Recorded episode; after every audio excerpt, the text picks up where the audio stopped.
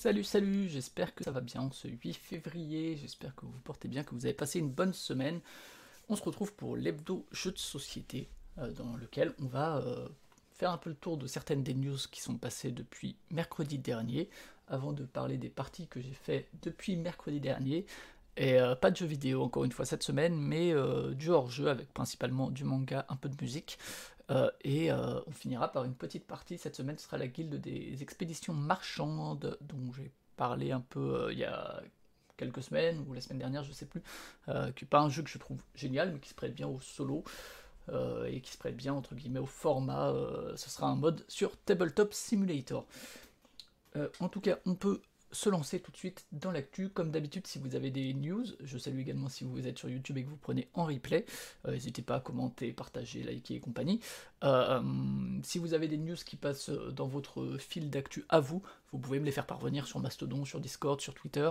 Et euh, si elles m'intéressent, eh ben, j'en parlerai peut-être dans un futur hebdo. On est donc parti pour les actus jeux de société.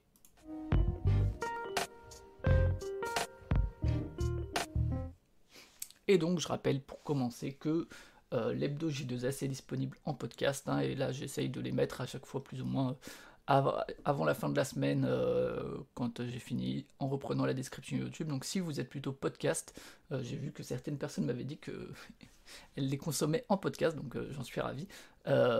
si vous êtes plutôt du, du, genre à écouter, et que voilà, plutôt que de regarder, vous pouvez aussi trouver ça sur le flux de Playtime. On va passer à la première des news qui est une news d'acquisition de droits, où c'est une collaboration entre Renegade Game Studio, qu'on connaît pour pas mal de. de comment dire de, de jeux euh, récents. Hein. Euh, voilà, c'est quand même une boîte qui a fait pas mal de choses. Je trouve toujours bizarre que ce soit associé à un, utilisateur BGG ou une utilisatrice euh, qui est sûrement un compte un peu privé. Mais, mais voilà, et donc pas mal de, jeux. Hein, les, voilà, tout ce qu'on voit ici, que ce soit des, créations en termes d'édition ou des euh, localisations ou des distributions ou quoi, euh, quand même pas mal de choses. Euh, et donc, partenariat avec Hasbro, notamment pour...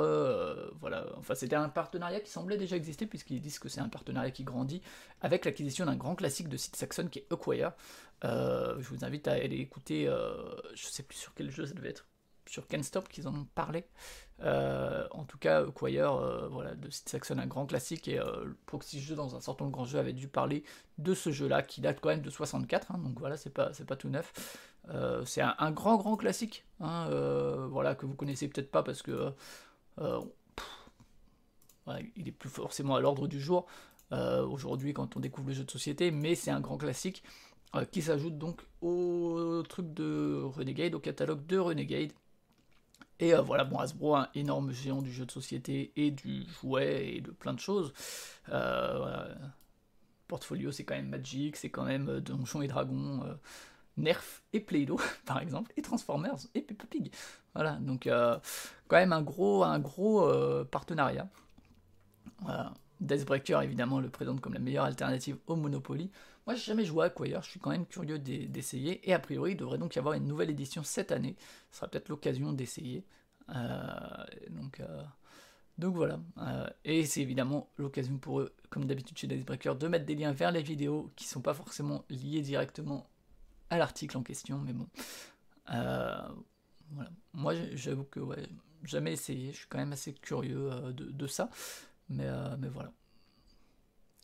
sachant que euh, c'était en octobre 2022, il y avait déjà eu du coup une annonce de partenariat avec Axis Allies, Diplomatie qui lui est très bien, Roborally qui a de très bonnes réputations Squad Leader, et donc se rajoute à ça Equaya, euh, un timeless classique, un classique intemporel évidemment.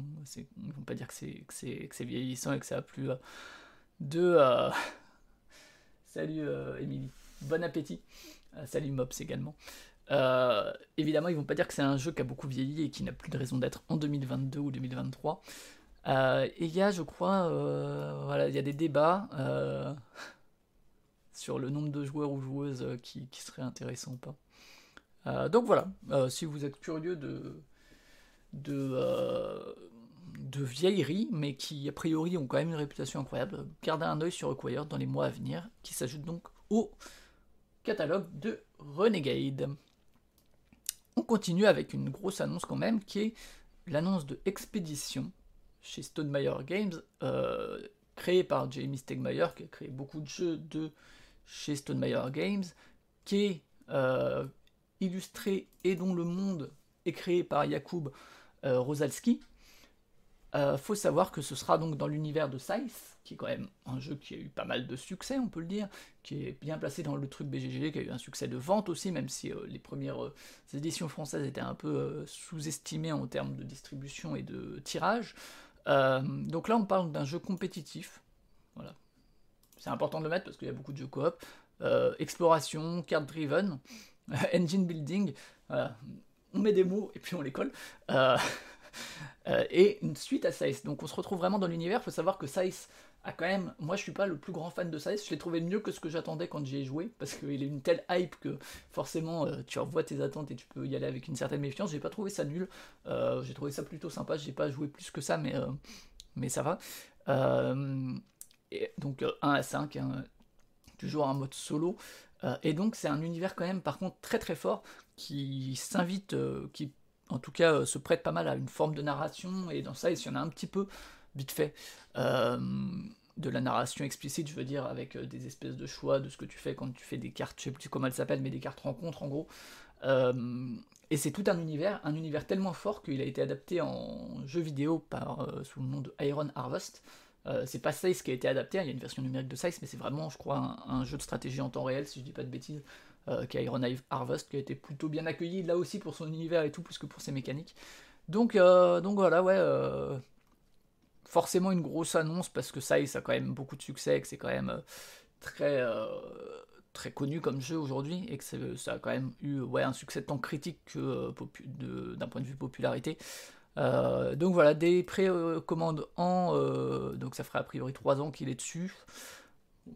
C'est les, discours éditeurs, hein, éditorial. alors, ça, c'est la version anglaise, hein, mais des précommandes en février. Euh, la production entre mars et mai, et euh, a priori une, sortie réelle en, août pardon, pour la Gen Con. Euh, voilà, il y aura sûrement plein de.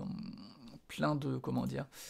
voilà, il y a déjà le livret de règles qui est accessible a priori dans une Dropbox. il y a plein de vidéos qui vont arriver. Hein, voilà. Typiquement, ben, Stonemeyer Games a, a fait trois tours de jeux sur sa chaîne YouTube. Donc euh, voilà. Et là, voilà, les, il y a les.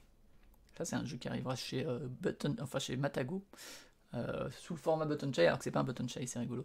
tac, est-ce qu'il est quelque part? Je le vois pas, si. Ici, voilà, Expédition. il y a effectivement bon, l'automa qui sera pour le mode solo et le livret de règles. Donc vous pouvez déjà aller voir de quoi il en retourne. Alors évidemment, c'est en anglais pour l'instant on retrouve un peu les vibes de, de Sykes en termes d'illustration, de mise en page et compagnie. Combien de pages dans cette histoire? Quand même 16 pages. Bon, après aujourd'hui c'est quand même des pages assez aérées. Mais, euh, voilà, bon. Euh, en tout cas, moi je reste curieux puisque, comme dit, euh, ça avait été plutôt une bonne surprise. tant qu'à faire, il y a un petit trailer évidemment. I assembled we found of myself. Que de, mécanique. Hein. Euh, tac. Et voilà, bon, pas l'impression que ça passera par caisse pour le coup. Euh, donc, euh, c'est dans, dans une espèce d'univers alternatif des années 20, voilà. 16e, au moment où l'image a été publiée sur BGG. Quand même une force de vente incroyable.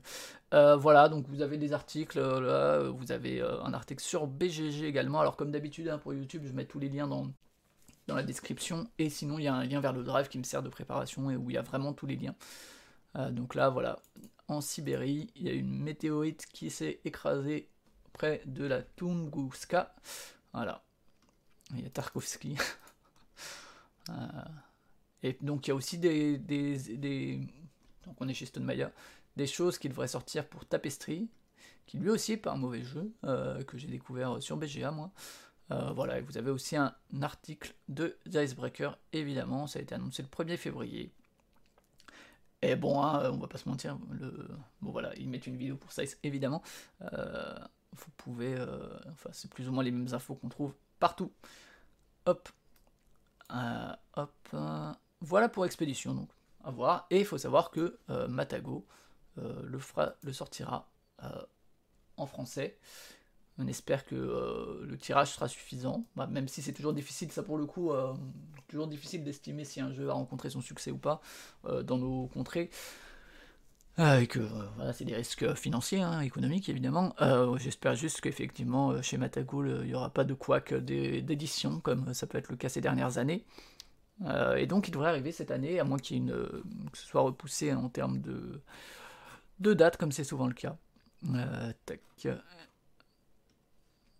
C'est pas un DLC pour Size les amis, c'est un, nouveau jeu, c'est écrit. Voilà pour ce qui est d'expédition. on va passer à autre chose alors un tout petit truc, c'est euh, que il y a Get On Board, je sais pas si vous avez joué à Get On Board, c'était sur Board Game Arena sinon, ce petit flip and write euh, où on fait euh, des lignes de bus pour emmener des gens à des endroits.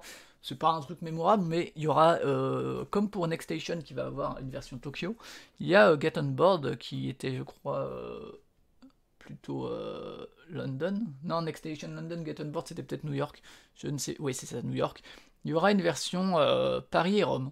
Euh, qui était présenté à Nuremberg, donc un salon de professionnel du jeu de société en Allemagne, auquel était Hammer de Proxy Jeux. Euh, gardez euh, un œil sur Proxy Jeux, devrait peut-être y avoir des retours dessus.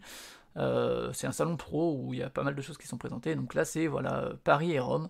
peut-être un truc recto verso, je ne sais pas. Ah oui, c'était New York et Londres le premier, tout à fait. voilà. essayez-le si vous avez l'occasion, si vous aimez ce genre de jeu, c'est pas le pire qui soit. Il y en a des pires. Il y a ces petits trucs là qu'on met pour symboliser les tracés. Ah, je sais pas si vous entendez les chiens. Je leur dis bonjour. Euh, donc voilà, deux nouvelles cartes pour Get On Board, et donc euh, rien de plus. Ce qui va avoir une suite aussi, on reste dans les suites, c'est Ice is Missing. J'ai fait un jeu du mois dessus chez Proxy Jeux. Euh, si vous êtes intéressé pour jouer, on organise des parties sur Proxy Jeux, même si ça nous donne du taf, donc soyez pas trop nombreux quand même. Euh, et donc, euh, un très bon jeu, je vous en ai parlé, euh, je crois que c'était la semaine dernière ou la semaine d'avant. très très cool, je pense que c'était peut-être il y a deux semaines, et qui est vraiment chouette, même si moi je trouve qu'il y a un classicisme qui est pas forcément ce que je préfère en termes d'identité et tout, et qu'il y a aussi une contrainte de format qui fait que ça, ça, limite certains, certains aspects. Mais en tout cas, il y aura une suite qui sera Silent Falls, qui devrait être mise sur Kickstarter. Euh, pour l'instant, vous pouvez juste vous abonner au lancement du projet. Hein. on ne sait pas exactement quand est-ce que ce sera ni rien. Euh, il y a aussi un article sur Dicebreaker. Ça devrait donc introduire des nouveaux lieux. Donc euh, voilà, on se posait aussi la question de la rejouabilité. Bah voilà une rejouabilité potentielle. Ça introduit des nouveaux lieux, des nouveaux suspects, des nouveaux indices. Donc je vous rappelle, Alice Missing est ce jeu de rôle silencieux dans lequel on communique par l'écrit. donc voilà, après, hein, on va pas se mentir, euh, c'est en gros, euh, c'est toujours de Spencer Stark, mais euh, bon, il n'y a pas grand chose de plus. Les articles de David Breaker, je suis quand même assez, assez dubitatif sur leur truc. Alors c'est pratique parce qu'il y a souvent quelques news, mais il y a beaucoup de news un peu inutiles, et enfin que je juge en tout cas inutiles, et où c'est vraiment du texte pour du texte et pour mettre les liens pour les vidéos quand même. Hein. Euh, je vous avoue que c'est pas, c'est pas le truc que je préfère en termes de site. Euh, on continue avec une sortie qui devrait sortir en 2023 et dont je suis très curieux. Donc je vous ai déjà parlé de Portland Game Collective. Il y a un Discord, euh, c'est un Discord et à la base une, une organisation autour du jeu de cartes, de défausse, de plis et compagnie, d'escalade aussi, euh, et qui, euh, il y a un Discord notamment où il y a pas mal de news et tout, et euh, qui est assez cool. et ils sont aussi éditeurs, ils ont notamment fait 535, et ils devraient faire, je vous en ai parlé il y a quelques semaines, parce qu'ils doivent ressortir Haggis, un jeu assez connu, sorti au début des années 2010 dans l'année, eh bien, il y a un nouveau projet, et c'est quand même un truc euh, qui était, je pense, assez attendu. C'est Trick Takers, que je n'ai pas joué, mais qui est ce jeu-là, euh, un jeu de pli, euh, qui est souvent présenté. Alors, il a un univers visuel. Alors, en fait, il devrait y avoir les trois. Il devrait y avoir Trick Takers, qui est le jeu de base. Il devrait y avoir également le set d'extension et Little Trick Takers, qui est très mignon.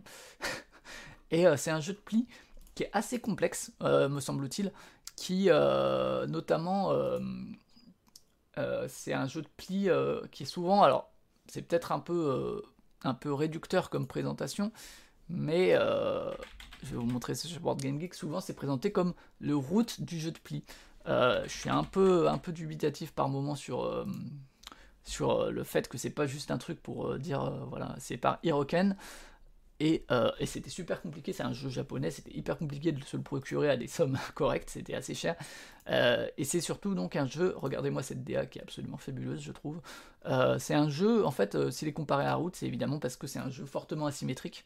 alors j'avais lu un peu des règles en anglais, mais c'était assez difficile parce qu'il y avait aussi les règles en japonais et tout. je suis assez curieux de l'essayer, en tout cas. moi j'aime beaucoup la DA, je la trouve vraiment super cool. Euh, j'aime beaucoup l'idée. Euh, je sais pas si justement ça respecte un peu la promesse de. de. Euh, enfin, Route c'est quand même très puissant en termes de, en termes d'asymétrie et de la manière de la gérer. Regardez-moi ça, incroyable. Mais je suis vachement curieux. Ça, peut être absolument chiant, beaucoup trop long et tout, et complètement raté, ou bien ça peut être génial. Donc je pense que j'y jetterai un œil. Ça devrait arriver en 2023 on va partir sur un journal d'auteur. Euh, je vous ai parlé de Lofoten, je crois, la semaine dernière, j'avais joué chez Maxime. Euh, un jeu à deux qui m'avait agréablement surpris, même si c'est pas un jeu inoubliable. Euh, je pensais qu'il serait moins bien que ça. Et donc Sébastien Dujardin, qui je vous ai aussi parlé de la fin de Pearl Games, qui avait été fondé par Sébastien Dujardin, qui est l'auteur de Lofoten, qui est son premier jeu à deux par ailleurs. Et voilà, il parle dans ce journal d'auteur, hein, comme souvent, des inspirations, de aussi euh, pourquoi ce thème. Donc là il parle évidemment de Jaipur euh, dont on peut euh, effectivement voir une filiation, j'imagine, qui est un jeu à deux que moi je conseille Jaipur, hein, qui est vraiment incroyable. et de là comment est-ce qu'il est parti sur la création, alors c'est en anglais, hein, mais comment il y a certains jeux qu'il a fait qui peuvent l'avoir influencé, d'autres jeux, d'autres auteurs ou autrices qu'on peut l'influencer, comment est-ce qu'il en est arrivé à ça, c'est pas trop long, voilà, des fois il y a des journaux d'auteurs qui sont super longs, euh, celui-là est assez court et ça permet d'en savoir un petit peu plus euh, sur tout ça. Donc euh, c'est plutôt cool toujours. C'est des news assez courtes hein. aujourd'hui, je vous préviens, ça va pas être des grosses news. Il y a pas mal de news, mais des petites news. La suivante, c'est une adaptation. Une adaptation, ma foi, très très ambitieuse, puisqu'il s'agit d'adapter l'Incal sous un jeu qui s'appellerait l'Incal Infini, et alors les deux personnes derrière sont quand même des personnes dont on peut se dire que peut-être elles vont faire du bon taf. C'est Manuel Rosoy qui a fait notamment, qui a créé le système de Time Stories, et Guillaume Montiage qui a créé Suspect, euh, co-auteur de Kemet, co-auteur aussi de Yucatan, et euh, qui notamment a travaillé aussi sur un scénar de, euh, Time Stories qui est sous le masque. Donc voilà, l'Incal, si vous connaissez pas, c'est une bande dessinée de Jodorowsky et Mobius qui est assez culte, qui est un univers complètement fou, euh, qui a une narration aussi un peu barrée. Euh, je parlais de ma déception de Farm Club dans mes vidéos des, de bilan de 2022 par rapport à l'adaptation de, enfin, ou en tout cas se revendiquer de La ferme des animaux d'Orwell parce que c'est un, truc qui a du propos. Ben, ça aussi, c'est une adaptation qui demande euh, du travail et dont je suis curieux de voir comment ça va aller parce que c'est, enfin, pas rien un cal, qu'on aime ou pas. Enfin, c'est une œuvre majeure de la bande dessinée qui a quand même une identité extrêmement forte et pas que visuelle. Donc, euh, ça devrait passer par financement participatif, donc euh, sous Kiss Kiss Bank Bank. Euh, un jeu coop. Il y a eu un jeu incal qui existait en 2003. voilà, il n'y a aucune note ni rien, c'était de... J'ai vu ça sur BGG, qui, était... qui me rendait curieux. Mais je vous avoue que ouais, l'incal, c'est quand même... enfin c'est casse-gueule, quoi, hein, en termes d'adaptation. Euh, j'avais parlé d'adaptation de jeux vidéo et tout. Euh, il y a déjà eu des adaptations de BD aussi. Euh, comme dit, l'univers est tellement fort que si c'est un jeu qui se retrouve à être un jeu coopératif un peu lisse et un peu sans identité particulière et qui aurait pu avoir n'importe quel thème dessus en dehors de la patte visuelle, ça risque d'être décevant. J'avoue que moi je me méfie beaucoup. Hein. Pour moi, il y, a de fortes chances d'être déçu par ça. Je souhaite évidemment que ce soit pas le cas et que ce soit vraiment euh, super. On verra. Mais euh, je reste très curieux en tout cas, euh, notamment aussi pour les auteurs qui sont derrière. et c'est qui qui s'occupe de ça? Why not AI, je crois. Pourquoi pas l'AI, l'intelligence artificielle. Donc voilà, un cal adapté. Salut Paul Gara, comment vas-tu? On passe à un nouveau journal d'auteur. Et celui-là, je ne pouvais pas ne pas le mettre. Alors, il y, a eu, j'en ai parlé la semaine dernière dans, dans l'hebdo, il y a eu euh, Jekyll vs Hyde euh, Co-op qui a été annoncé par John Hill. qui est l'auteur donc de, Jekyll vs Hyde. Jekyll vs Hyde, qui est ce jeu de pli asymétrique à deux joueurs ou joueuses, qui moi est un de mes jeux préférés des dernières années, qui est illustré par Vincent Dutray. Euh, et donc, euh, j'avais fait notamment un jeu du mois chez Proxy, je pour en parler, pour parler de la manière dont la mécanique rencontrait à merveille le thème et tout. Vraiment super, super. Euh, Jouez-y si vous avez l'occasion. Euh, et donc, au-delà du fait que. Et c'est peut-être pour ça qu'il a fait un journal d'auteur, peut-être pour accompagner la sortie de la version coop, qui sera aussi asymétrique.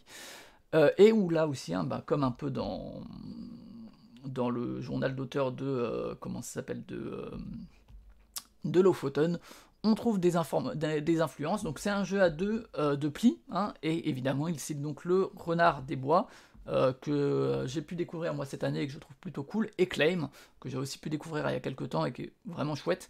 Euh, donc évidemment il les cite, il dit que il cite clairement ça comme des influences. comme quoi les jeux de à deux c'était vraiment cool et que pourquoi ne pas le faire moi aussi euh, ouais, j'ai pas joué à la version coop qui est. Euh, c'est un peu con, je crois, qui s'appelle le Renard des Bois Duo, ou un truc comme ça, ou Duvet. Alors que le Renard des Bois se joue aussi à deux. je, trouvais, je trouve le titre un peu bizarre euh, en termes de, marketing. Parce que le Renard des Bois, c'est aussi un duo finalement. Mais. Et finalement, donc il explique. Et d'ailleurs, on peut. J'en avais parlé quand j'avais parlé du Renard des Bois, on peut sentir une toute petite filiation entre les deux, en tout cas une comparaison possible, puisque euh, même si c'est pas une asymétrie aussi forte, il y a cette idée de point de rupture un peu dans le renard des bois où euh, tu peux essayer de faire très peu de plis pour marquer beaucoup de points et qu'à un moment tu as passé un cap et que là il faut que tu ailles vraiment essayer d'en marquer beaucoup pour, euh, essayer de marquer le plus de points. Et il y, a un peu ça aussi dans, Jekyll, dans le rôle de Hyde, hein, puisque on, soit de marquer très peu de plis, soit vraiment beaucoup, enfin, comparé à Jekyll. Euh, donc voilà, après, euh, évidemment, il parle de euh, tout ce qui est le fait de rendre les couleurs supérieures aux valeurs, et que c'est les couleurs qu'il y avait aussi dans le renard des bois, puisqu'il y a une couleur qui sert d'atout, mais voilà, comment est-ce que c'est les couleurs qui déterminent la hiérarchie d'abord entre les cartes, l'importance aussi des potions, des pouvoirs des différentes couleurs, ce genre de choses. donc ouais, c'est ça, ouais, tout à fait. Paul Garay, tu peux changer l'atout en cours de manche en plus. Euh, mais euh, voilà, et comment est-ce que c'est arrivé jusqu'à... Là aussi, c'est pas le journal d'auteur le plus long qui soit. Euh, j'aurais aimé l'avoir au moment où j'ai fait la, chronique de, des jeux du mois. mais, mais voilà, donc il est quand même parti vraiment de l'idée du jeu de pli à deux et pas forcément tout de suite de, la nouvelle, le cas de Jackie et Mr. Hyde, que je vous conseille de lire, qui est assez cool et qui est disponible gratuitement puisque c'est vieux. Je sais plus comment on dit, mais voilà. Donc allez lire ça, c'est cool. Ensuite, la dernière grosse news, entre guillemets, enfin la dernière news, c'est euh, voilà, euh, Dixit, euh, voilà, on ne présente plus, qui est sorti en 2008, qui est le Spiel des Sierras, qui est un jeu qui, moi, est important aussi, moi, dans mon parcours de joueur, et qui, évidemment, l'importance des visuels dans Dixit, tiens, j'ai une carte ici, regardez, qui était dans mon puzzle Dixit, c'est le hasard, hein, c'est juste que je ne l'ai pas rangé depuis. D'ailleurs, je peux vous montrer, mais il faut absolument que je range ce bureau c'est un bordel pas possible. Voilà. C'est tout par terre euh, mes jeux. Euh, il faut absolument que je range. et, euh, et, donc Dixit, évidemment, l'importance du visuel. C'est un jeu où il y a eu plein, plein, plein d'extensions. J'en possède certaines, qui sont surtout aussi des moyens pour d'autres artistes de s'insérer dans l'univers de Dixit et de proposer leur vision. Eh bien, comme on a eu Codenames Disney, Splendor Marvel, etc., voilà Dixit qui rencontre Disney où j'ai dit, euh, ou l'inverse, selon, euh, selon euh, Dixit qui rencontre Disney ou Disney qui rencontre Dixit. Évidemment, on voit bien le potentiel marketing que ça peut avoir. ça devrait arriver à l'automne 2023, mais surtout, ce qui est intéressant, c'est que ça va pas être comme c'était le cas dans, dans ce jeu-là là, que je vous ai présenté, que j'aime beaucoup. Dans Villain, The Card Game, c'est l'intérêt de ne pas ranger mon bureau, c'est que les trucs sont à peu près à portée. Où là, c'est des illustrations vraiment avec des, des visuels des dessins animés, ben là, euh, ce sera une réinterprétation, euh, ce qui est très cool. L'idée est, trop chouette en tout cas de, ne pas se contenter entre guillemets d'utiliser les images, ça aurait suffi pour vendre le jeu, mais là, ça, ça doit être donc Aladdin, j'imagine, hein, je reconnais ça. Il y aura vraiment un travail de, donc de Nathalie Dombois, 84 cartes, donc Disney et Pixar. Donc ça reste quand même Disney Pixar, c'est pas a priori Marvel, normalement. et évidemment, par contre, le truc, c'est que évidemment, il y a plein d'étapes de validation chez Disney. Hein. Ils peuvent pas se dire, ok, on adapte et puis on fait ça. Tout doit passer a priori par, par la validation de Disney, ce qu'on peut comprendre en termes de licence. Euh, et, euh, et, donc voilà, bon, ça c'était une story qui était euh, annoncée. On voit effectivement. c'est Nathalie, je crois, c'est ça Si je dis pas de bêtises. Nathalie qui est en cours de travail. bon, c'est une petite, un petit teaser, hein, mais. Mathieu Aubert, un directeur de studio. Mathieu Aubert, c'est celui qui a fait Packet Chips, si je dis pas de conneries. Euh, je savais pas qu'il était directeur de studio chez Matago. Euh, de deux marques bien aimées, des valeurs de créativité. Bon, évidemment, hein, ça c'est le discours habituel éditorial, mais bon, c'est relativement vrai. Euh. Même si l'inspiration et la créativité chez Disney, on peut se poser. Et Shadows Amsterdam, c'est vrai, c'est vrai, mais que j'ai pas joué, mais ouais. Donc voilà, Dixit Disney, Disney Dixit, comme vous voulez, gros carton à mon avis à prévoir. Peut-être qu'ils en vendraient 10 millions rien que de cette boîte, nous verrons. Euh, parce que là, pour le coup, euh, alors, euh, c'est attirant pour la promesse, mais t'as tous les fans de Disney, enfin, j'imagine qu'il va se vendre au Disneyland, enfin, c'est pas possible autrement. tous les fans de Disney qui vont se jeter dessus et qui on parlait du jeu de société et de la niche, bah, clairement là c'est un truc qui peut dépasser la niche et faire découvrir en fait Dixit, même si c'est déjà assez connu, à plein de gens qui vont acheter ça comme goodies Disney, un peu comme les Kickstarter de jeux vidéo dont je parlais parfois. Euh, là c'est euh, ah des illustrations inspirées de Disney, j'achète parce qu'il y a Disney et que je suis fan de Disney et hop je découvre Dixit et euh, je me lance dans le jeu de société moderne. Voilà pour les news. Vous avez vu c'était rapide. les deux dernières news, alors je sais plus où on en était, mais il y a eu euh, c'est les arrivées sur Board Game Arena du côté de la bêta et des jeux. Euh, je crois que Nova Luna était déjà là la semaine dernière. Et du côté de la bêta, il y a 15 Days que j'ai pas essayé. Spirits of the Forest, je crois qu'il était déjà là, hein, si je dis pas de conneries. Euh, qui est une refonte de Richelieu, qui est un jeu qui est pas mal, qui est pas inoubliable, mais qui est pas mal. c'est sans doute pas le meilleur de son auteur. C'est de qui déjà? C'est de Michel Chart. C'est pas son meilleur, hein, l'auteur de Lucky Numbers. Make a Dream, qui devrait, je crois, sortir sous, euh, peu euh, en boîte, et Photosynthésiste, que je suis curieux d'essayer aussi, même si j'en ai peu que des bons échos, mais euh, ma foi, pourquoi pas sur BGA, même si on doit perdre pas mal le côté. Il n'y a pas une histoire d'arbre en 3D qui permet de voir des trucs et tout, et qui permettrait de donner un peu d'intérêt à ça, je sais plus. Mais bon, donc voilà. Et chez Proxy Jeux, chez Proxy qu'est-ce qui est sorti? Depuis qu'on s'est vu Il y a ben, les jeux du mois en fait c'est tout. Euh, c'est tout, c'est déjà bien, euh, justement, consacré à Alice is Missing, dont j'ai... Si, c'est ça, la taille des arbres pour l'ombre, merci euh, Paul Gard. je vous en ai parlé, hein, Alice is Missing, que j'ai beaucoup aimé, j'en ai parlé longuement chez Proxy, j'ai une petite heure. et j'étais accompagné de Zef, qui connaît bien sûr Alice is Missing, qui a joué plus que moi, et qui présentait le Twilight Inscription, ce roll and ride dans l'univers de Twilight Imperium, euh, qui a un rolling ride assez fat. Euh, je suis curieux de l'essayer, mais à chaque fois que ce matin encore, hein, ce matin encore, j'ai essayé de lire les règles en anglais et euh, j'ai pas envie de 20 pages de règles pour un roll ride. Alors que la façon dont il me l'a décrit me, le rendait plus simple qu'il ne le paraissait dans ses règles. mais, mais je suis curieux, pas pour l'acheter du tout, mais au moins pour l'essayer sur, sur Tabletop Simulator. Euh, mais j'ai pas envie d'essayer la, version solo parce qu'il disait que c'était pas ouf. Euh, la version A2 est pas ouf non plus apparemment parce que tu rajoutes une, un troisième euh, joueur ou une troisième joueuse fictive. donc au moins à 3, mais au moins simuler peut-être un début de partie à 3 tout seul, mais j'ai pas envie de me. Ouais, il faut avoir l'œil partout, mais surtout. Mais surtout, surtout ouais, les, règles là c'est quand même 20, 20 pages quoi. Ouais, ouais, ouais, je comprends ça, à la limite. Et, euh, mais ça, à la limite, je suis prêt à le concevoir, mais j'ai juste la flemme de lire 20 pages. Euh, mais euh, voilà. Donc vous pouvez écouter ça. Et sur la chaîne YouTube de Proxy Jeux, il y a le ludopif de Elodie qu'on a fait lundi soir. on a fait ça lundi soir. Je vous mets la petite vidéo normalement quelque part en haut là-haut. là-bas là. Hein, pour. dans la. Enfin. Comment on appelle ça? La, la fiche. C'est des fiches qu'on appelle ça.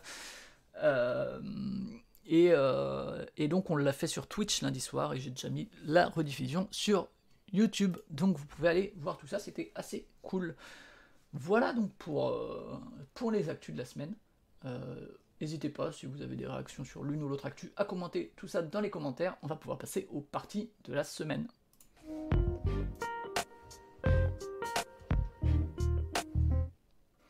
Les parties de la semaine. Donc c'est le moment où on parle des jeux que j'ai fait la semaine passée. Euh, pas énormément de nouveautés, vous allez voir cette semaine. Quelques-unes quand même, mais euh, donc Startups, euh, qui n'est pas une nouveauté puisque je dois en être pas loin de 50 parties, surtout en numérique et contre des IA. Ça, c'est les parties que j'ai fait la semaine dernière en stream. Et notamment, ça m'a permis de me rendre compte que 3-4 c'est bien, quand tu arrives à 6-7 c'est trop. Et t'as quasiment aucun contrôle parce que les, les, cartes centrales partent trop vite. Donc c'était pas fou. Ah, il est en rupture chez Philibert maintenant. Est-ce que tu l'as pris entre temps, Paul Gara, ou tu n'as pas eu le temps? Parce que je sais que Drew, lui, l'avait pris. Il a peut-être pris le dernier. Non, flûte. Il reviendra certainement, s'il est déjà revenu. très très bon jeu, hein. une de mes découvertes de 2022 mais euh, qui est un, jeu plus ancien. Mais comme dit, j'étais content vraiment de un de mes préférés de On Games. Je... Salut Julien, merci. J'espère que tu vas bien.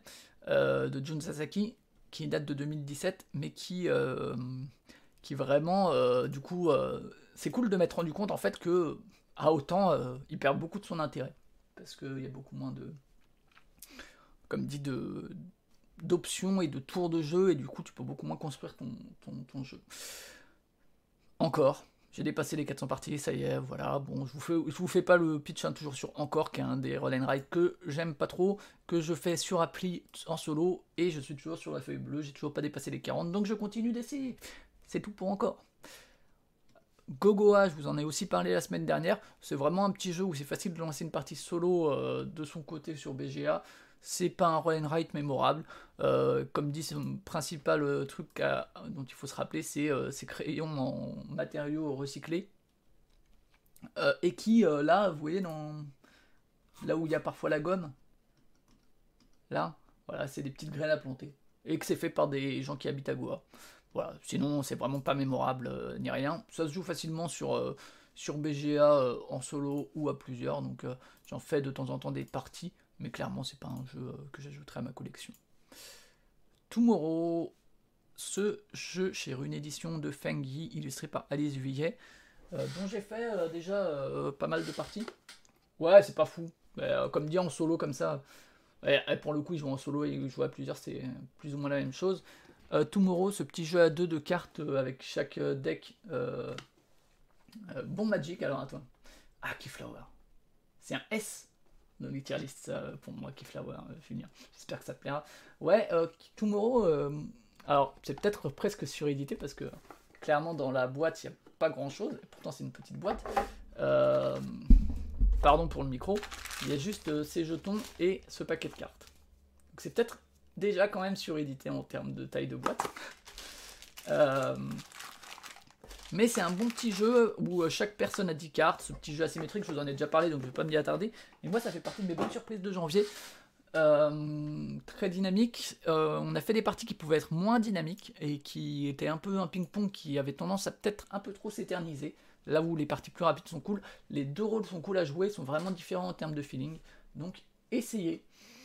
Mot malin, ce jeu d'association de mots qui est euh, pour moi un des jeux des dernières années que j'ai le plus aimé et que j'ai toujours plaisir à ressortir. Quand on le sort, on en fait toujours 4 parties en général. Euh, et euh, ouais, j'en ai fait un paquet avec plein de monde et c'est vraiment pour moi justement un peu comme ce Clover et tout. Il a réussi dans la veine des codenames à avoir quand même sa propre identité, à être vraiment spécifique par le côté beaucoup plus dynamique, beaucoup moins, beaucoup moins long. c'est un très bon jeu. Jouez-y si vraiment vous n'y avez pas encore jouer. Euh, il enlève aussi tout ce qui est le downtime qu'il peut y avoir dans Codenames par exemple, ou le côté plus, euh, plus lent qu'il peut y avoir dans ce Clover. Euh, ça, ça fait partie des découvertes de la semaine, que j'ai découvert d'abord avec un random sur, sur TTS, puis j'ai fait une partie avec Paul Gara, puis j'ai fait une partie avec Parcastor et également la personne qui anime First Player, et également, j'ai fait deux parties avec ma compagne euh, parce que j'ai pris la boîte. Euh, donc, qu'est-ce que c'est? C'est euh, de Charlie Bing qui fait, qui fait pas mal de, de jeux de jeux trekking quelque chose. Vous allez voir après, il a fait trekking the world, etc. c'est un jeu très simple. on le voit là au poids BGG, franchement, c'est vraiment le cas. Qui se joue, il y a un mode solo c'était un Kickstarter, là aussi sûrement surédité, tapis en néoprène, des trucs pour les ressources et tout, et qui, son pitch, c'est en fait que, alors le thème, on le ressent pas des masses, mais l'idée c'est qu'on voyage à travers le temps, le temps de trois jours, et que, et que en fait, on va aller visiter des dates, des événements. Alors il y a tout un côté un peu un peu euh, timeline et puis euh, côté un peu euh, ah mais qu'est-ce qui s'est passé en 1493 puisqu'au dos des cartes il y a un petit texte qui détaille tout ça. L'idée c'est assez simple, c'est on prend une carte, on va payer en temps ce qui a marqué en bas à gauche, on va récupérer en bénéfice ce qui est en bas à droite et éventuellement en dessous. et l'idée c'est qu'on va essayer de faire des frises où on va aller du plus ancien, donc là c'est avant Jésus-Christ, au plus récent, puisque à la fin de la partie, on va marquer des points pendant la partie euh, de certaines manières, mais à la fin de la partie, on va marquer des points selon la taille de nos différentes frises. Et si on ne peut pas euh, mettre une carte qui correspond, c'est-à-dire qu'on est obligé de prendre une carte plus ancienne ou qu'on veut mettre une carte plus ancienne, et eh ben on met notre frise actuelle de côté euh, pour, pour en commencer une nouvelle. sinon, comment on marque des points en gros, un, jour se finit quand on a fait le tour de ça, qui est un peu la monnaie, puisque, comme disait, c'est ces petits trucs en bas à gauche qu'on paye, euh, et qu'on avance d'autant, on peut réduire ce prix avec des petits, euh, euh, des petits diamants qu'on peut aussi récupérer dans la partie. et les récompenses qu'on récupère, on va les mettre sur ce qu'ils appellent des itinéraires. Alors il y a une règle qui est, on en a quatre. Le premier, il est random, et après on choisit parmi les trois pour les deux suivants. Pour l'instant, nous, on a joué juste euh, en prenant les random les trois, hein, parce que euh, pour le moment, pas trouvé ça très intéressant de vraiment avoir à choisir, enfin, ça, apporte pas énormément. Et donc, vous voyez que euh, quand on récupère des trucs, on est obligé de les mettre en haut de sa, colonne, et si on recouvre des trucs comme ça, c'est des points. Si on fait des lignes, ça fait aussi des points. c'est aussi une manière de récupérer des cristaux, il y a aussi des petits jokers qu'on peut, peut mettre. Voilà. Euh, il y a le côté rigolo qui marche plus en physique, pour le coup, euh, Paul Gara, je le dis parce qu'on a fait une partie ensemble, euh, de ça, de regarder un petit peu euh, les événements et un peu ton voyage à travers l'histoire sur, certaines, sur chacune des frises, qu'on n'avait pas du tout, je trouve, en, numérique, parce que vraiment c'est plus petit et tout, et tu manipules pas les cartes. je vous avoue que j'ai pas lu le dos des cartes, mais ma foi, si vous aimez l'histoire, pourquoi pas. Euh, les parties sont assez serrées. Ça fait partie de ces jeux où, franchement, si tu joues à peu près comme il faut, tu vas pas te retrouver avec énormément d'écart. Euh, j'ai joué à 2 et à 3. Euh, il y a un mode solo. Il y a aussi un mode Time Warp, qui est une petite boîte qui disent d'ouvrir plus tard après avoir fait quelques parties. Donc, je l'ai pas encore ouverte. Et alors, c'est pas un jeu mémorable, c'est pas un jeu qui va marquer euh, grand chose, c'est pas un jeu qui est disponible en français, et honnêtement, on a suffisamment de jeux qui procurent ces sensations de jeu et ces émotions pour que ce soit pas nécessaire de le posséder. Mais par contre, c'est un jeu qui, euh, dans son. Là, c'est une mécanique un peu à la patchwork aussi, où en gros, c'est toujours la personne la moins avancée qui joue. Euh, en fait, juste. C'est un jeu qui est, qui est très bien calibré dans ce qu'il a à offrir. C'est-à-dire euh, c'est vraiment très léger. Euh, c'est la fenêtre de choix est assez limitée, tes choix sont assez évidents. Euh, tu vois vite ce qui t'intéresse. tu as un peu de flexibilité ici et là. comme dit, aucune révolution, mais juste. je crois avec Paul Gara, on a joué en moins de 30 minutes. les parties que j'ai fait plus tard, pareil, que ce soit en physique ou pas. Il y a juste un truc qu'on a remarqué lors de la partie avec Pierre Castor, c'est effectivement, comme on été trois, Ouais, ouais, bon, ça c'est les photos des éditeurs, je pense. Euh, ah non, même pas. Euh, enfin, peut-être, je sais pas. Mais euh, il y a juste un truc quand on joue à 3 ou à 4, peut-être, c'est que si effectivement tu avances un peu trop parce que tu prends une carte qui t'intéresse, tu peux peut-être attendre longtemps, longtemps entre guillemets, hein, parce que faut, faut, garder la mesure de ça. Mais avant de rejouer, puisque les autres vont jouer pas mal avant toi, alors un tour de jeu c'est vraiment rapide, hein. pour vous le faire court, je vous détaille pas les règles, mais un tour de jeu c'est je prends une carte, je paye le coût que me coûte la carte, je prends les bénéfices, je les mets là-dessus, je prends mes récompenses, on remplit la file. Pouf, personne suivante. Tac, tac, tac. Et euh, ça va vraiment vite. Hein. Euh, mais par rapport à la durée du jeu, ça peut faire des attentes relativement longues quand même. Euh, mais bon, ça reste assez ponctuel et je pense que c'est plus à 3 et 4 que à 2. comme dit, pas révolutionnaire, essayez-le si vous avez l'occasion. si vous aimez les, les, jeux de ce poids-là, de cette difficulté-là, de ce type de frustration qui est très peu existante.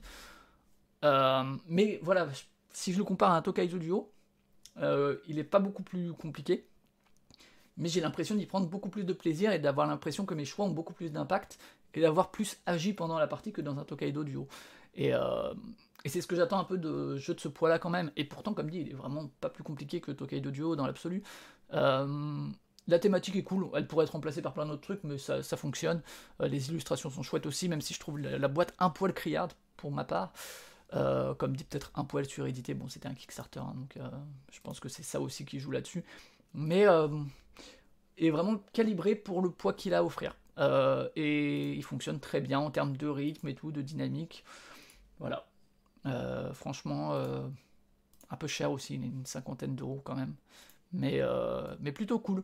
Plutôt cool. Donc j'en ferai plein de parties, je pense. et pourtant, c'est pas un jeu qui va me marquer ou que je vais me souvenir dans 10 ans, mais, mais voilà. Et donc je disais, ce, cet auteur, Charlie Bink, aime bien les trucs Trekking the quelque chose. et donc il avait fait en 2014 Trekking the National Parks, donc quand même assez ancien. Auto-édité puisque c'était Bink Inc. Et il a fait une nouvelle édition à laquelle moi j'ai joué sur tabletop avec un random. Où là donc on est dans un style de jeu très différent. C'est à peu près le même type de difficulté, même si j'ai trouvé celui-là un peu plus complexe. Euh, où là donc on a des petits explorateurs, euh, on est dans les États-Unis et on va visiter des parcs. Pop, pop, pop, on se déplace. Et euh, pourquoi on fait ça? Pour remplir des objectifs. on pioche des cartes à l'aventurier du rail ça nous permet de nous déplacer, ça permet de compléter les objectifs. Pour cet objectif, il faut deux bottes roses, deux bottes rouges, pardon. Là, il faut deux canoës et deux trucs. Il y a certains qui, quand on les visite, on va se poser dessus, c'est les parcs euh, nationaux, et ça va donner des petits pouvoirs. et en plus de ça, et évidemment, quand on arrive à faire des objectifs, on va gagner des points pour la fin de partie. Et la partie finit quand on a X cartes parc, je crois ou quand euh, il y a quelque chose qui est ou quand il y a plus de petites pierres parce qu'en gros si on est la première personne à arriver sur un parc on va récupérer la petite pierre qui sont un élément de scoring en plus très classique hein. c'est euh, petite majorité voilà hein. assez assez bateau hein. vous voyez ici en haut alors là comme ils jouent à deux ils ont que ça mais si on joue à trois il y a également une deuxième place voilà si tu le plus de pierres jaunes tu marques 7 points, etc. Très très classique. Euh, s'il y a égalité, personne ne marque les points moi, je préfère ça que tout le monde marque les points en général. Euh, c'est mon côté un peu méchant. Mais bon. Faudra que je te le fasse essayer, Paul Il Faudrait qu'on essaye. Peut-être qu'à 3, c'est mieux. Euh, j'avoue que j'ai préféré Trekking Through History. Celui-là, le rythme en fait est moins maîtrisé. C'est un peu plus long pour pas grand chose. Euh, il y a un côté un peu, ouais, je me déplace, je prends les trucs comme dit le mécanique de majorité pas folle. Ça, c'est aussi très classique, hein, le, truc d'objectif. Bon. Parce que pour les compléter, il faut être sur le parc et avoir les cartes demandées. Euh, ce qui est cool, c'est les petits pouvoirs qui font un petit peu un côté euh, où tu vas monter en puissance au cours de la partie en te plaçant sur ces parcs-là. Et merci pour le prime, euh, Paul Gara. c'est fort aimable à toi. mais ouais, je l'ai trouvé, il n'est pas beaucoup plus compliqué que, l'autre, mais je l'ai trouvé beaucoup moins maîtrisé en termes de rythme et de plaisir de jeu. C'est aussi un jeu plus ancien que l'autre, hein, donc il l'a fait en 2014, combien même c'est la seconde édition. Essayez-le. Mais je suis curieux de cet auteur, en fait. D'un coup, bon, encore une fois, je me dis, Charlie Bing, pourquoi ne pas essayer Ouais, le thème est cool, ouais, ouais, ouais, ouais dans l'ensemble. pourquoi ne pas essayer? Alors, il a fait une expansion de Pups, il paraît que c'est cool. Jamais joué, mais il paraît que c'est assez sympa. Et surtout, c'est trop mimi. c'est celui-là où il y a des petits chiens. Voilà. Team Dog, hein, ici. Euh, bah, je, je, sais pas parce que euh, en vrai, euh, en vrai, Trekking sur History est pas très original non plus, tu vois. C'est pas tellement la question de l'originalité que vraiment plus le la question de de ouais le, rythme de jeu qui est moins maîtrisé. et il a donc fait aussi Trekking the World, voilà. Trekking Through History l'année dernière avec un mode solo et l'extension Time Warp. Euh, et Trekking the World, alors je sais pas exactement si c'est un Trekking Through History, mais euh, j'ai l'impression que c'est un peu pareil, mais sauf que c'est à travers le monde. On dirait pandémie comme ça, mais ça doit pas être ça. Pas essayer celui-là pour le coup, et je crois pas qu'il est de mode Tabletop Simulator. Voilà donc pour les deux trekking.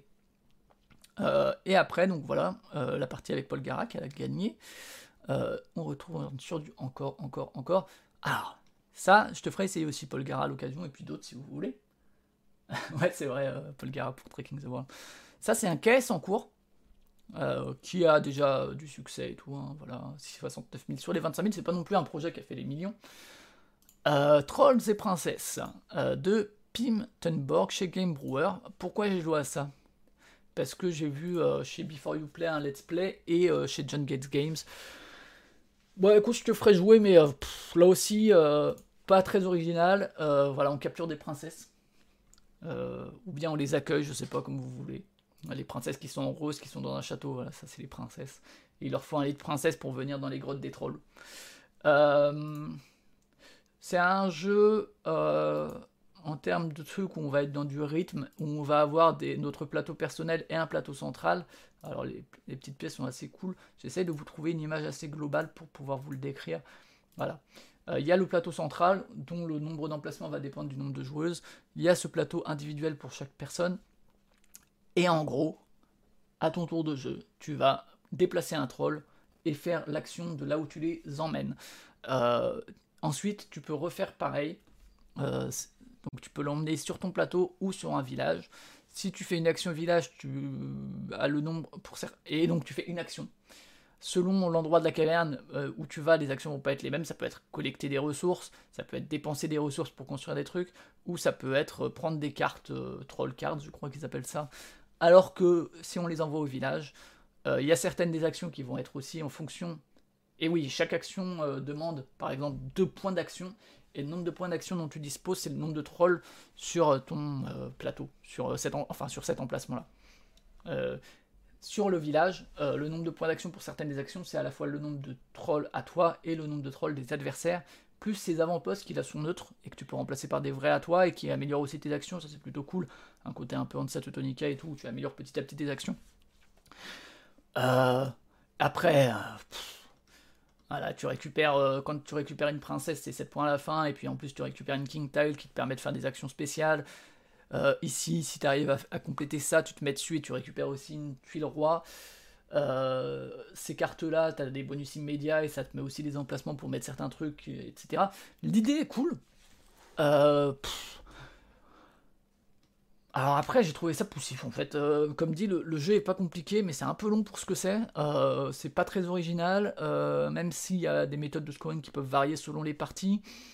à réessayer en fait à 2 ou 3, peut-être qu'à 3 sera plus intéressant. Il y a aussi le fait que ce roi troll là, au début de ton tour, tu tires une des cartes et il vient à un endroit et c'est un point d'action supplémentaire, donc ça te pousse à utiliser cet endroit, mais des fois c'est pas ce que tu veux faire à ce moment-là. Euh, et ça, la partie elle finit quand on a tiré toutes les cartes, euh, voilà. C'est pas mémorable, hein. c'est pas un jeu que je prendrais. J'aimerais bien y rejouer euh, à l'occasion, euh, à deux ou trois, mais bon, j'ai pas trouvé ça, ouais. Enfin, je trouve que là aussi, un peu comme dans National Parks, même si c'est un jeu beaucoup plus complexe en termes de choix d'action et de fenêtre de choix, que... mais un problème de rythme et qui est un peu trop long pour ce qu'il a à offrir, et qui a un peu de redondance qui s'installe dans la partie. Donc voilà. Trolls et princesses. Euh, Fantasy Realms, euh, la version Android, il y a une appli qui est sortie. Alors je l'ai essayé pour voir. Clairement, il n'y a pas le plaisir qu'il peut y avoir dans la, dans la partie en vrai. Euh, parce que moi, ce que j'aime bien en vrai, dans Fantasy Realms, qui reste un très bon jeu, hein, ce que j'aime bien, donc là j'ai joué contre des IA qui jouent à peu près correctement et tout. mais moi je joue un peu au feeling dans Fantasy Realms, c'est-à-dire que je calcule pas mon score pendant, je me dis, hum, je pense que ça, ça me rapporte plus, hum, je pense que ça, ça me rapporte moins. Et j'aime bien en fait avoir ce, cette espèce de vision globale sans être dans le calculatoire, là où dans l'appli, alors peut-être que ça se désactive, mais en gros, euh, ton score il est tout le temps affiché.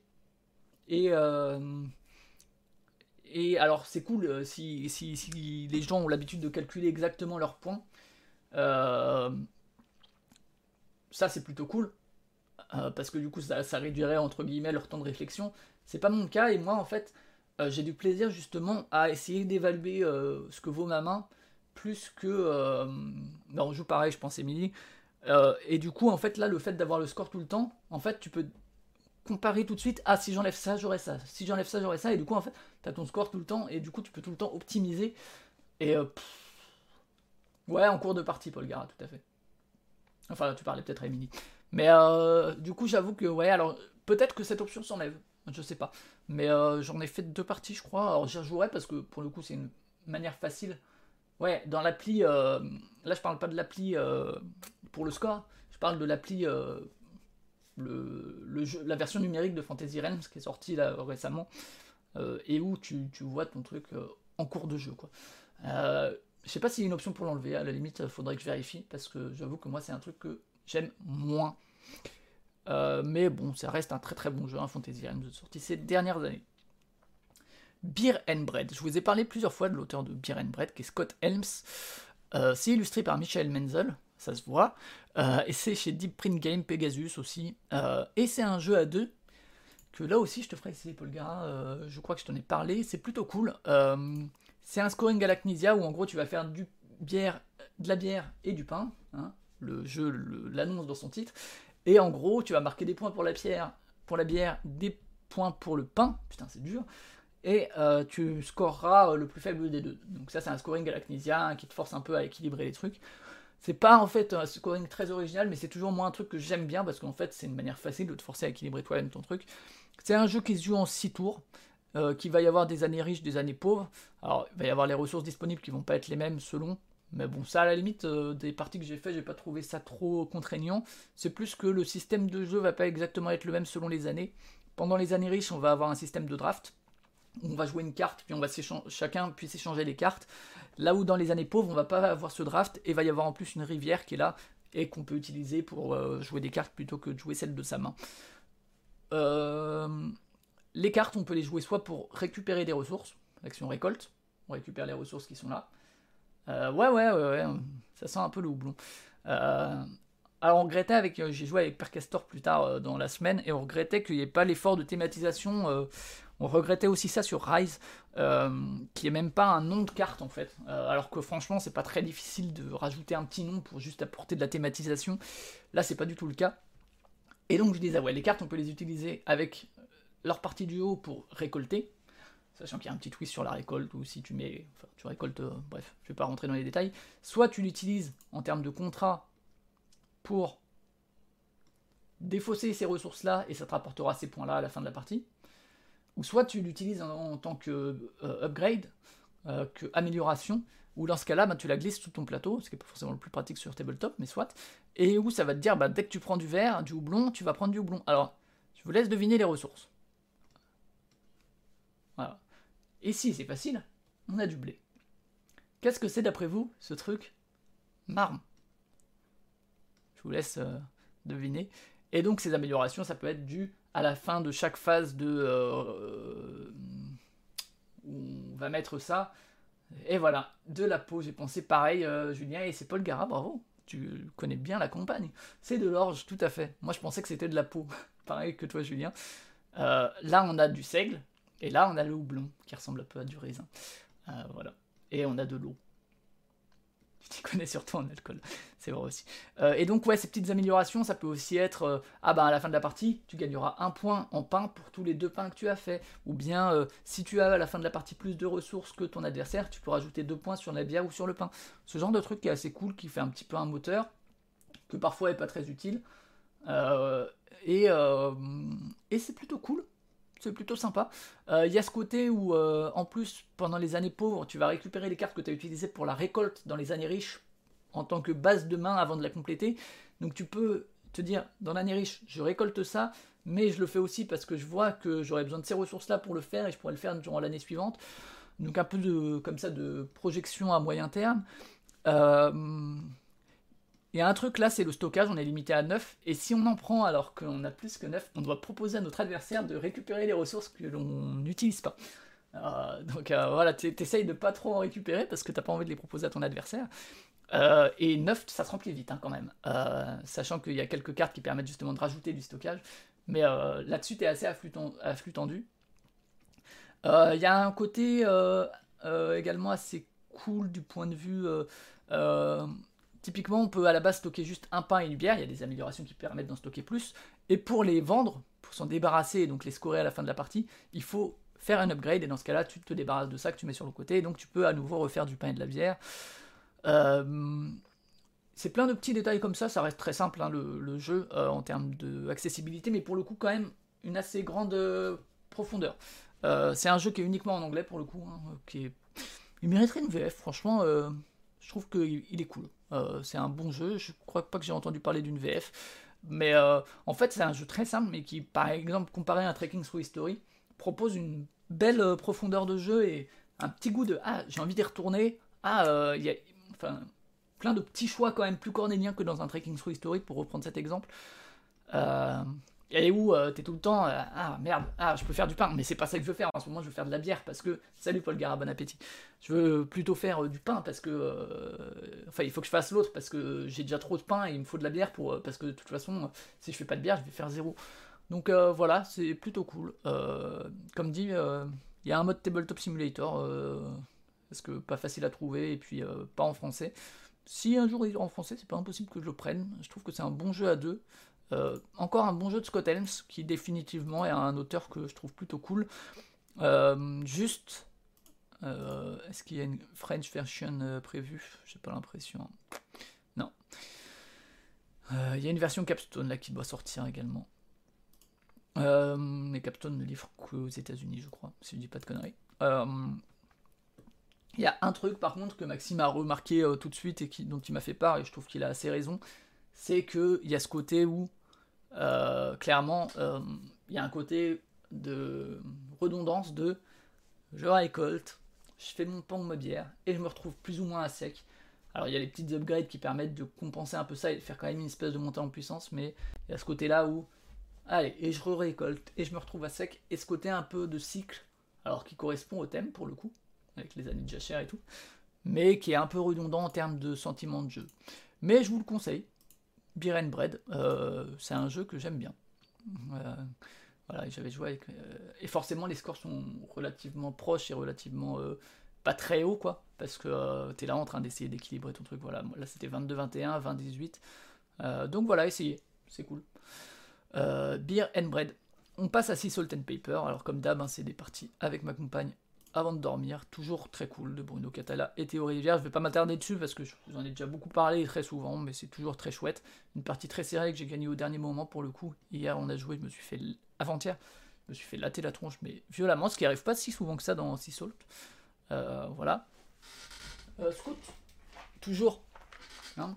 Scout, euh, un de mes jeux de l'année dernière, que euh, là c'est sur appli, mais euh, toujours un super jeu de d'escalade, climbing game, qui est toujours aussi cool en termes de sensations, en termes d'évaluer les possibilités que ça marche, je trouve ça toujours aussi brillant. Vraiment un super jeu, plus les parties passent, et je l'aime toujours autant. j'ai rejoué à Succulent, je vous en avais parlé la semaine dernière, mais là j'ai pu jouer avec Paul Gara plutôt qu'avec un random, ce qui est toujours plus agréable. Et euh, j'avoue que la partie qu'on a fait à deux, euh, je me disais en fait, euh, je vais lui faire découvrir parce que je pense que c'est un jeu qui lui plaira plus qu'à moi. Et que j'aurais pas de problème à refaire une partie, mais en vrai, la partie qu'on a fait à deux m'a donné plus envie d'y rejouer. Alors, je trouve toujours la police d'écriture super moche, enfin pas la police, mais l'espèce de filtre qu'il y a dessus, je trouve ça dégueulasse. mais sinon, j'ai trouvé la partie qu'on a fait beaucoup plus dynamique que la partie que j'avais fait euh, la semaine dernière. Il y a ce côté monté en puissance qui marche avec ça, et surtout avec les grosses gouttes là qui euh, puisque si on a ça complet, c'est comme si on avait un pétale vert en plus, un pétale violet en plus, pardon. Surtout, il y a un truc que j'apprécie plutôt, c'est et que j'ai encore plus apprécié là. Il y a le poser son jardinier pour essayer d'en bénéficier ou pour bloquer un peu l'autre, mais surtout les euh, je trouve les façons de scorer. Alors il y a un petit peu d'interaction, je pense qu'à 3 ou 4 il y en a beaucoup plus et ça doit être encore mieux. Mais euh, surtout les manières de scorer, euh, j'aime bien les. Il y en a des assez classiques. Il y a le fait qu'on ait un petit bonus quand on les fait et que du coup on peut essayer de se faire comme ça un peu un chaînage de trucs dont on a besoin. surtout j'aime bien les manières de scorer un peu qui sont pas juste des points mais qui, qui te récompensent dans une dynamique que tu as prise ou qui te poussent à prendre une dynamique. Typiquement là c'est deux points par par euh, tuile simple que tu as posé, deux points par euh, double tuile que tu as posé, ce genre de truc. Euh, donc ouais, plutôt cool, plutôt sympa. Pas révolutionnaire, mais là aussi le rythme est plutôt bon pour le jeu. mieux qu'un Trekking the National Parks, je trouve. ça avance, tac, tac, tac, et puis le tour il dure pas longtemps et puis on avance, on fait ci, on fait ça, on sait ce qu'il faut faire, on sait de quoi on a besoin, on identifie vite les pétales dont on a besoin pour l'objectif. Plutôt cool. Euh, la deuxième partie était meilleure que la première en tout cas. Et c'est pas juste parce qu'il y avait Paul Garde. C'est même le plaisir de jeu euh, simple. Ortiz, je vous en avais déjà parlé aussi? Euh, j'ai refait une partie où j'ai fait un meilleur score pour le coup que la dernière fois, 55. ce petit jeu solo qui est la suite de Orcard, dont Zephyriel avait parlé dans un soliloque, qui rajoute en plus un mode de, jeu un peu différent, qui je pense est inspiré, qui ressemble à celui, à la manière de scorer dans Megalopolis ou dans Agropolis par exemple. Euh, où tu prends euh, deux cartes, ils ont des numéros dessus, et c'est le score qu'il faut que tu atteignes euh, pour gagner, mais qui va rajouter des manières de marquer des points.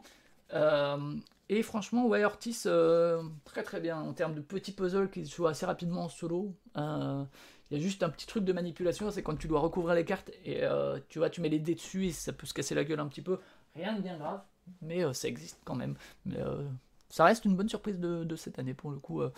Et euh, bonne édition et tout, nickel. Et est-ce qu'on a d'autres jeux? Je ne crois pas. Non, on a fini les parties de la semaine. Je vous ai dit que ça ira assez rapidement. Hein. Il y avait quand même quelques découvertes, et dans l'ensemble, des découvertes plutôt cool et intéressantes. Donc, euh, c'est plutôt chouette. N'hésitez pas euh, dans le chat ou dans les commentaires. Alors, Emile t'a dit que tu avais joué à Fantasy Realms notamment.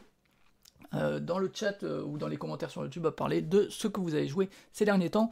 Juste pour terminer, les petites stats de janvier, voilà, que je mets toujours sur Twitter, avec forcément toujours beaucoup de, encore beaucoup de lipogrammes parce que ça se joue très vite. bref, pas mal de choses. et juste les jeux que je retiens, je fais à chaque fois aussi un petit repas. Le t'as mangé déjà? Non parlais de succulente et de la partie qu'on a fait euh, euh, Paul Garay, que c'était mieux euh, que, que, la partie que j'avais fait avant. Et du coup, en vrai, il passerait sûrement de là à là. Là, je l'avais fait quand j'avais fait que ma première partie. Là, il passerait plutôt dans les. C'est sympa. moins que Passing Through Petra, je trouve, mais, mais sympa néanmoins. et donc, les jeux que je retiens un peu de ce mois de janvier, positivement, les découvertes, disons que je retiens, plus que les jeux, puisque je vais vraiment plus parler des découvertes, euh, parce qu'il y a plein de jeux que je joue et que j'aime beaucoup. Les jeux vraiment que je retiens et que je vous conseille d'essayer, que j'ai joué, euh, que j'ai découvert ou redécouvert en janvier, il y a Alice is Missing, dont je vous ai parlé, vous pouvez écouter le jeu du mois pour en savoir plus. Ortiz, donc ce petit jeu solo. Euh, Passing Through Petra, justement, que je trouve plutôt, plutôt cool, j'ai bien hâte d'y rejouer. dont j'ai parlé la semaine dernière. le Renard des Bois, que j'ai découvert aussi en début de mois et que j'ai trouvé plutôt cool en jeu de pli à deux. Euh, Rise, qui est vraiment, je pense, la découverte du mois euh, avec Tomorrow, euh, qui est vraiment un bon jeu, un peu surédité, qui est mal, conçu dans sa communication, son marketing, et le côté. Comme dit, on y a joué avec le fils de Père Castor, de Maxime, qui a 8 ans. Et en fait, en vrai, si tu regardes, tu regardes la boîte, jamais tu proposes ça à un gamin de 8 ans. Et Maxime, comme dit, je pense qu'il était un peu interloqué, que je disais, tu veux jouer avec nous? Quand il a vu la boîte. Et en fait, c'est parce que j'y avais déjà joué et que je savais que ce serait accessible, je pense, à son fils. Ce qui était le cas. Mais donc il y a une espèce de petit problème en termes d'édition, je pense, euh, et qui pourrait toucher un public plus large que, ce qu'il va toucher finalement. Euh, mais euh, mais j'aime beaucoup. en plus, j'ai joué toujours qu'avec les plateaux A et j'aimerais bien jouer avec les B. Succulent dont je viens de parler, donc, et clairement, il est là parce qu'on a joué ensemble euh, Paul Gara, parce que avec juste ma première partie, il n'aurait pas été dans, les jeux que je retiens, et Tomorrow, dont j'ai aussi reparlé, euh, qui j'ai toujours des doutes sur euh, la longévité du plaisir que j'y prendrais vu le nombre de cartes. Mais, mais bon, à voir quoi. J'aimerais bien qu'il y ait d'autres cartes quand même, un petit peu. Mais puis voilà, dans les trucs que j'ai pas aimé, il y avait Splendor Duel et Vivarium, j'en ai parlé la semaine dernière. voilà pour ce qui est des parties de la semaine je vous propose que l'on passe à la partie hors jeu, puisque comme je l'ai dit, il n'y aura pas de jeu vidéo.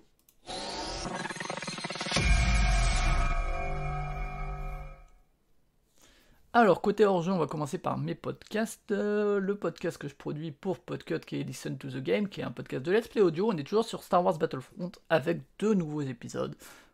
Hier, la bataille de Jakku, euh, et là, un vol de cache d'armes où on incarnait euh. C'est des épisodes assez courts. Ça devrait finir en février. Voilà pour Listen to the Game. On va passer au manga, puisque je suis toujours dans une période manga. J'ai notamment cette semaine lu un gros classique, mais on y reviendra après. J'ai lu A Silent Voice, je ne sais pas si vous connaissez ça, de Yoshitoki Oima, qui est assez court, il y a moins de 10 tomes. Et le premier tome, t'es là et tu dis ouf, c'est assez violent en fait, ça parle de harcèlement scolaire parce que c'est une petite gamine qui est sourde, celle-ci. Et euh, lui, c'est un petit con au début qui la harcèle et qui, qui, voilà, elle subit un peu ses brimades et tout. Et je vous avoue que c'est dur à lire, hein, putain. C'est pas, pas la joie. Hein, euh, et euh, de la méchanceté entre enfants comme ça et tout. Et heureusement que j'ai jamais eu trop ça moi dans mes classes. J'ai l'impression, enfin, je sais pas si c'est le Japon qui est comme ça, mais, mais moi, dans les classes que j'ai eues où il y avait des gamins en situation de handicap, heureusement, les gamins n'étaient pas comme ça entre eux.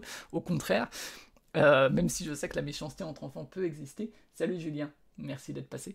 Euh, et là, ouais, le premier tome, t'es là et tu te dis putain, qu'est-ce qu'ils sont méchants. Et euh, petit à petit, ça évolue, donc c'est du slice of life surtout, hein, où euh, ça parle de effectivement les relations entre les personnages, comment lui va évoluer, il va s'en vouloir, et il va essayer de se faire pardonner, un peu un côté chemin de rédemption et comment il, en fait, cette expérience-là l'a marqué au point qu'en fait, il s'est complètement isolé, etc. Euh, alors, j'avoue qu'au début, sur les tomes 2 ou quoi, euh, c'est difficile d'avoir d'empathie pour lui, parce que c'est vraiment un gros connard euh, dans, sa jeunesse. Hein. Mais il y a une adaptation en film, je l'ai pas vu du tout, mais, mais c'est vraiment assez touchant les relations qui naissent entre les personnages, comment est-ce que ils finissent par se retrouver par moments euh, et comment les relations peuvent évoluer aussi entre différents personnages. Chaque personnage d'ailleurs est plus ou moins intéressant. Euh, mais euh, donc ouais, ça se passe en fait, le, début est vraiment quand ils sont petits et puis après un peu plus vieux, plus lycéens je crois si je dis pas de bêtises. et ouais, c'est plutôt cool. C'est un peu trop dans le dramatique par moment, c'est-à-dire en termes d'émotion c'est très appuyé c'est bien fait, mais c'est presque un peu trop pour moi. Euh, mais dans l'ensemble, je le recommande. Si, euh, encore une fois, c'est surtout le premier tome qui est vraiment dur à ce point. Après, il y, a quand même des situations difficiles, attention en termes de contenu autour du, de tentatives de suicide, de, ouais, de conflits entre enfants, euh, tentatives de suicide jeunes, du coup, hein, de lycéens ou lycéennes. et ouais, faut quand même y aller assez armé. et savoir un peu de quoi ça parle. Euh, on n'y va pas comme dans un Hunter Hunter ou quoi. Euh, on va continuer dans le plutôt tranche de vie avec 5 cm par seconde, euh, qui est un film à la base de Makoto Shinkai que j'avais vu il y a quelques années de ça. Makoto Shinkai, c'est celui qui a fait Ameyuki, les enfants loups notamment. il a fait d'autres trucs, mais je ne me rappelle plus quoi. et donc celui-là, c'est. J'ai lu le manga du coup qui est en deux tomes, qui donc celui là aussi assez vite. Euh, et qui, euh, qui fonctionne bien. J'ai bien aimé le film, j'ai bien aimé le manga, les thématiques qui sont abordées, le temps qui passe, la solitude aussi des personnages, euh, l'idée de l'amour que tu n'arrives pas à, oublier un petit peu et comment tu, tu vis petit à petit là-dessus. J'avais notamment des, des, images vraiment qui m'étaient restées que j'ai retrouvées dans le manga. C'est pas je préférais par exemple Silent Voice, mais ouais, quand même cool et notamment la fin est assez cool. et c'est bien parce qu'il y a vraiment d'autres personnages aussi qui. qui. Euh... Your Name, c'est lui? Pourquoi vous parlez de ça? Je crois pas que c'est le Makoto Shinkai, euh, Your Name. Mais. Euh... Si Ah, mais est-ce que je confonds pas complètement les gens? Je sais pas. Euh, mais ouais, en tout cas, c'est plutôt, plutôt cool. je vous conseillerais plutôt le, le, film, tant qu'à faire parce qu'il y a une mise en scène et tout avec la musique qui fonctionne bien. Si, c'est lui qui a fait Your Name, je dis des conneries avec les enfants loups. Ok. Donc effectivement, il y a... bon, voilà, vous trouvez... C'est moins bien que Your Name, hein, clairement. Euh, vous attendez pas à ça. Mais, euh, mais c'est quand même pas mal. Et donc en fait, c'est qui qui a fait les enfants loups? Je dis des conneries, c'est Yuasa Ouais, Your Name est bien. Celui-là est moins bien, mais il est quand même bien. Les enfants loups. Qui c'est qui a fait les enfants loups Loups. Ame Yuki, que j'avais vu au cinéma. Mamoru Soda, rien à voir. Alors, pas du tout. Euh, ah oui, qui a fait Le Garçon et la Bête, voilà. Et Mirai. Ok, donc voilà, ouais, 5 euh, cm par seconde. Le, titre euh, peut laisser penser que ça va être autre chose, en fait, c'est ça. Et donc, on va finir par un très gros classique, qui est 20th Century Boy et 21st Century Boys, qui est un classique de Naoki Urasawa, que je n'avais jamais lu. un classique au même titre qu'un Akira ou quoi. Hein. Enfin, c'est vraiment un truc. les mangas, voilà, tu entends parler de manga et 20th Century Boys revient très vite et c'est vraiment cool. C'est vraiment très bien. je m'attendais pas à ce que ce soit aussi bien en fait. Il y a vraiment un côté. Pardon, fais-moi un coup.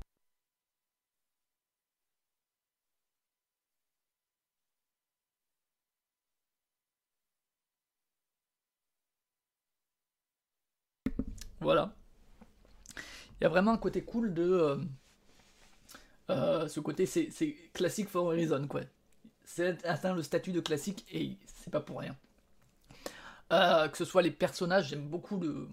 Notamment la première partie en fait. pour ça, je suis un peu moins fan de 21st Century Boys, qui est plus là pour un peu expliciter le tout et pour amener une conclusion à 20th Century Boys.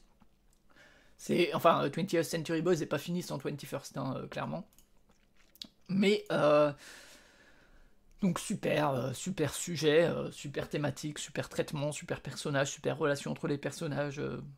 Le seul petit bémol que j'ai dessus, notamment aussi une très bonne gestion des différentes époques, je trouve, qui, qui est vraiment brillant, notamment au début, comme dit, où vraiment la façon dont ça jongle entre les époques et tout, c'est vraiment trop cool.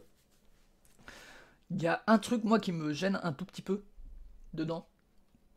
Et c'est de plus en plus perceptible au fil des mangas, enfin au fil des tomes. C'est euh, que euh, il est vraiment dans une culture du twist, quoi. Et où c'est du twist, par-dessus du twist, par-dessus du twist, par-dessus du twist. Et moi, il peut arriver que euh, c'est, j'en ai parlé dans justement mon retour sur Alice is Missing chez Proxy Jeux.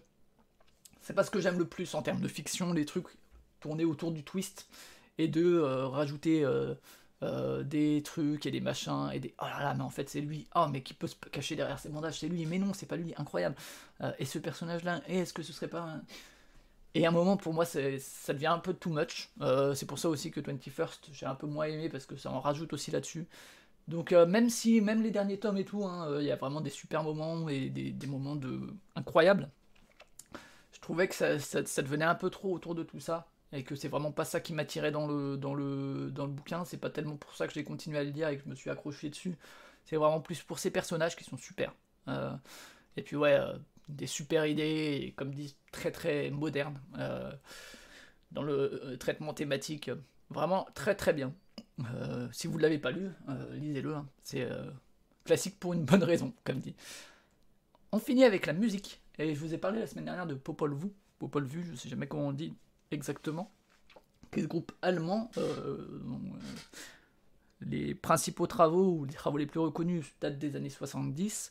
Je vous en avais parlé parce que j'avais écouté euh, In der Gartens Pharaoh, là, qui était magnifique, incroyable. Et j'ai écouté cette semaine beaucoup, j'ai continué, et Let's Tage, Let's Nechte, Nerte, Nechte, je sais pas, parce que c'est Nart en allemand, je sais, mais au pluriel, je sais pas, j'ai un doute. Donc, les derniers jours et les dernières nuits et qui est incroyable aussi. Super, super album. Euh, pour rappel, Popol c'est le groupe qui a, fait, euh, qui a fait la musique de Aguirre et de certains films de euh, Werner Herzog. Et alors, c'est vraiment différent pour le coup de celui dont je vous ai parlé la semaine dernière. on est dans un truc beaucoup plus lourd en termes de son, notamment les percus, elles sont beaucoup plus sonores, beaucoup plus lourdes. T'as l'impression vraiment que ça tape plus fort. T'as aussi un son beaucoup plus drone et euh, beaucoup plus euh, krautrock que euh, il y a un côté un peu moins sacré malgré les titres hein, on voit Kyrie et tout et clairement il y a un côté sacré dans la musique de Popol Vuh mais beaucoup moins en termes de sonorité je trouve que dans l'album de Indergarten Pharaoh. Donc on est quand même 5 ans plus tard je crois hein, avec celui-là. Celui-là il y a un son beaucoup plus rock presque ouais qui pourrait faire penser ici et là à du Earth qui est un groupe de drones assez célèbre des années 90 qui continue à faire des trucs presque stoner par moment c'est assez, assez cool, assez psyché. Euh, comme dit le, son, euh, c'est pas du tout le même que, dans l'autre. Euh, dans l'autre, c'est, c'est très bien quand même. Enfin, les, deux sont vraiment super, mais dans. Tu pourrais penser que c'est même pas le même groupe, mais je vous conseille aussi un peu plus de voix peut-être dans celui-là. C'est pas forcément ce que je recherche dans Popol Vuh, là, ça fonctionne très bien. Donc essayez-le si vous aimez le rock, si vous aimez le rock un peu psyché, avec des gros snaps et des, des super ambiances. Euh, très très bon album en tout cas. Donc euh, voilà. on a fini avec le hors-jeu et on va passer à la conclusion. Et voilà la conclusion, c'est le moment où on se dit au revoir, je vous remercie d'être passé en tout cas. Je vais juste quitter Tabletop Simulator, hop. Euh, merci d'être passé, j'espère qu'au niveau des news et au niveau de, des parties et tout, vous avez découvert des trucs. Euh, moi j'étais ravi d'être en votre compagnie, n'hésitez pas sur YouTube si vous avez euh, des commentaires ou quoi à laisser, vous pouvez. je vous laisse, je vous envoie, je vous souhaite une bonne semaine ludique, on se retrouve normalement la semaine prochaine pour parler d'autres choses. Euh, et puis euh, voilà, ciao. Tu comprends? Les vrais clients ont changé. Et qu'on s'en aperçoit à peine, sauf les gens, sauf bien sûr, euh, vous, êtes au courant, mais les clients ont changé, je veux dire. Les clients de la télévision, c'est qui? C'est plus les auditeurs. Les clients de la télévision, c'est les annonceurs.